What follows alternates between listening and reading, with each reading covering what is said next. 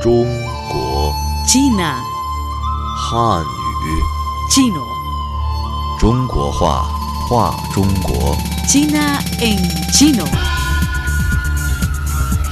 声音声音 Voz, voz, 千年文化 cultura milenaria. 魅力文化的声音。 La voz de una cultura milenaria. Amigos, bienvenidos a China en chino. Soy Noelia Xiaolin. Las dos sesiones o Lianhui en chino, que se conocen como los eventos políticos anuales del pueblo chino, están estrechamente relacionadas con la propia vida del pueblo chino y también son una ventana muy importante por la cual el mundo observa la dirección de las políticas de país asiático. En las dos sesiones de este año, la promesa de China por el desarrollo verde, específicamente por esforzarse para alcanzar el pico de emisiones y la neutralidad de carbono, ha llamado la atención del mundo.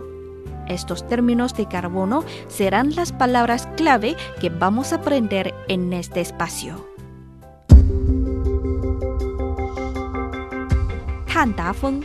Alcanzar el pico de emisiones de carbono. Tanzhonghe, neutralidad de carbono. Vamos a ver primero la palabra Tandafeng. Tan literalmente significa carbón, pero en este contexto se refiere a emisiones de carbono. Ta, alcanzar, y feng en chino expresa pico, cima o cumbre. En chino usamos la combinación de los tres caracteres tan, da, feng para referirnos al acto de alcanzar el pico de emisiones de carbono.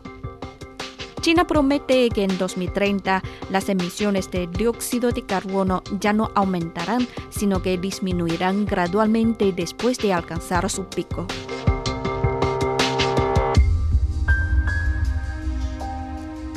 La segunda palabra, tan zhonghe. El tan en esta palabra significa carbono y zhonghe neutralizar.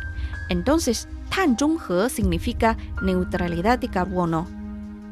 Empresas, grupos o individuos calculan la cantidad total de emisiones de gases de efecto invernadero generadas directa o indirectamente en un cierto periodo de tiempo y luego compensan sus propias emisiones de dióxido de carbono mediante medidas como la reforestación, el ahorro de energía y la reducción de emisiones para finalmente lograr cero emisiones de carbono. En el debate general de la séptimo quinta sesión de la Asamblea General de la ONU, celebrado el 22 de septiembre de 2020, el presidente chino Xi Jinping anunció que China tiene como objetivo llegar a pico de emisiones de dióxido de carbono antes de 2030 y lograr la neutralidad de carbono antes de 2060. Solo tres meses después, es decir, en diciembre de 2020, en la Conferencia Central de Trabajo Económico Anual celebrado en Beijing, los líderes chinos definieron el trabajo relativo al alcance de pico de emisiones y neutralidad de carbono en las ocho tareas prioritarias de 2021.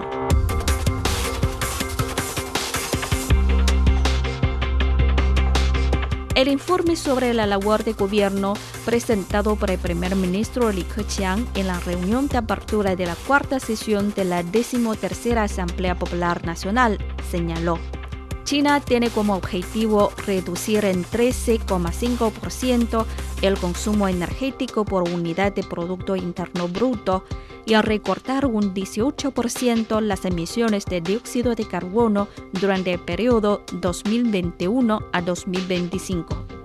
Asimismo, China formulará un plan de acción para alcanzar el máximo de emisiones de dióxido de carbono antes de 2030.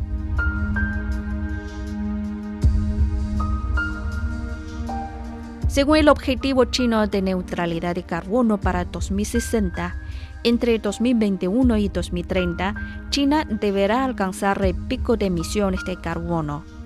De 2031 a 2045, reducirá rápidamente las emisiones de carbono y de 2046 a 2060 cumplirá la descarbonización profunda para lograr finalmente la neutralidad de carbono antes de 2060. El periodo de vida del dióxido de carbono es muy largo. Por eso, para la meta de alcanzar el pico de carbono en 2030, es menester hacer la transformación temprana de la estructura energética. Por lo tanto, es trascendental la implementación del decimocuarto plan quinquenal para la realización de dichos objetivos.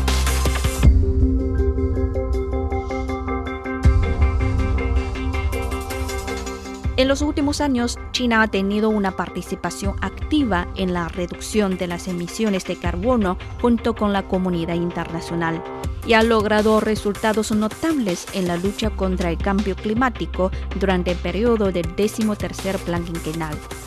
A finales de 2019, la intensidad de carbono se había reducido en un 18,2% en comparación con 2015 y un 48,1% en comparación con 2005 la proporción de energía no fósil en el consumo energético alcanzó el 15,3%, lo que implica que China cumplió con anticipación el objetivo de 2020 prometido a la comunidad internacional. La conservación energética en áreas clave avanza sin problemas. De 2016 a 2019, el consumo de energía de valor agregado industrial de las empresas chinas por encima del tamaño designado se redujo en más de 15%, lo que equivale a ahorrar 480 millones de toneladas de carbón y ahorrar costos de energía de aproximadamente 400 mil millones de yuanes. Para 2019, los edificios ecológicos representaban el 60% de los nuevos edificios de uso civil en ciudadanos y distritos el mejoramiento habitacional ha beneficiado a más de 21 millones de habitantes. Para alcanzar el objetivo de la neutralidad de carbono, China todavía cuenta con más métodos. Usar tecnologías fotovoltaicas y eólicas para lograr una generación de energía limpia. Usar tecnología y equipos innovadores para elevar la eficiencia de las energías convencionales como el carbón. Y usar procesos catalíticos para convertir el dióxido de carbono en productos y recursos útiles. De esta forma, la tecnología apoya la transformación del sistema energético.